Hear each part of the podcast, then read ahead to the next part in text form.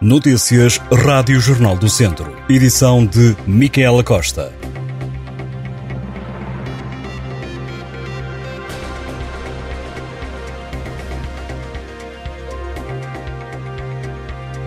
A previsão de chuva e granizo levou a Autoridade Nacional de Emergência e Proteção Civil a lançar um alerta à população.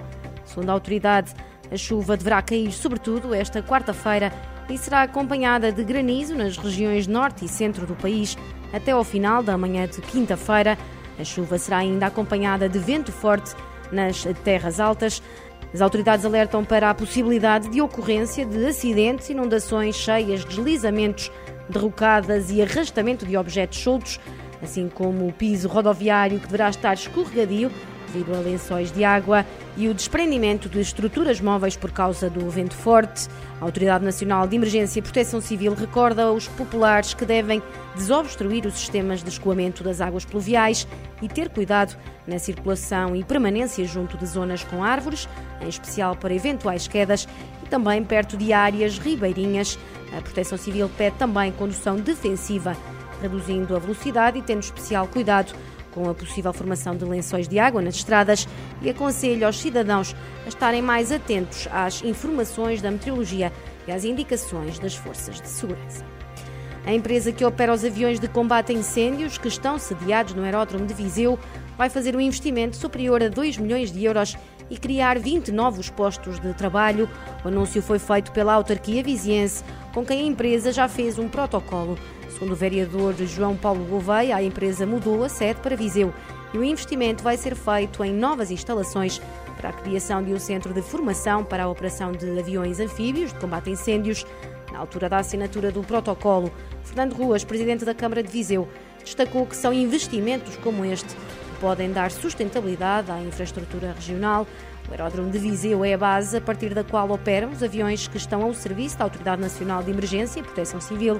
No aeródromo funcionam serviços do Gabinete de Prevenção e Investigação de Acidentes com Aeronaves do Estado português. Também o Quartel dos Bombeiros Salvadores de Viseu está ali instalado e é também a casa do Instituto de Formação Aeronáutica e desde 2015 integra a linha aérea regional que liga Bragança a Portimão. Os bombeiros voluntários de Castro Daire já inauguraram um novo quartel. A corporação aproveitou a celebração dos 145 anos de atividade para reabrir o espaço que foi sujeito a obras de requalificação. A inauguração foi feita na presença do Ministro da Administração Interna, José Luís Carneiro. A obra foi apoiada por fundos comunitários e ainda no âmbito das comemorações dos 145 anos dos bombeiros de Castro Daire. Estes organizaram um simulacro para testar a capacidade de resposta dos operacionais em várias áreas, nomeadamente combate a incêndios, busca e salvamento, emergência pré-hospitalar e busca com recurso a drone. O exercício multivítimas decorreu no Jardim Municipal e envolveu dezenas de bombeiros. O Tribunal de Viseu começa a julgar esta quarta-feira o caso de um grupo de pessoas acusadas de burla com carros de gama alta. A investigação do Ministério Público, que arrancou em 2019, indica 17 arguídos acusados de 133 crimes de burla qualificada, falsificação de documentos e posse de arma proibida. Um dos casos envolveu o dono de um carro em Lamego. De acordo com a acusação, os arguídos, dos quais seis se encontram em prisão preventiva, usavam documentos bancários e de identificação eh, falsos para comprarem automóveis de marcas como Ferrari ou Porsche. Faziam-se passar por pessoas com boa posição social e financeira e respondiam a anúncios colocados na internet.